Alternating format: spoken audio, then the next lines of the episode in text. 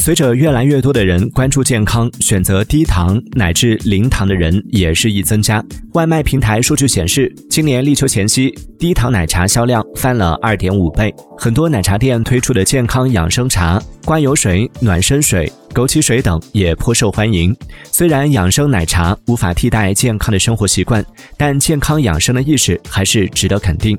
今年你喝到秋天的第一杯奶茶了吗？喝奶茶的时候，你会选择少糖或是无糖吗？欢迎在评论区留言分享。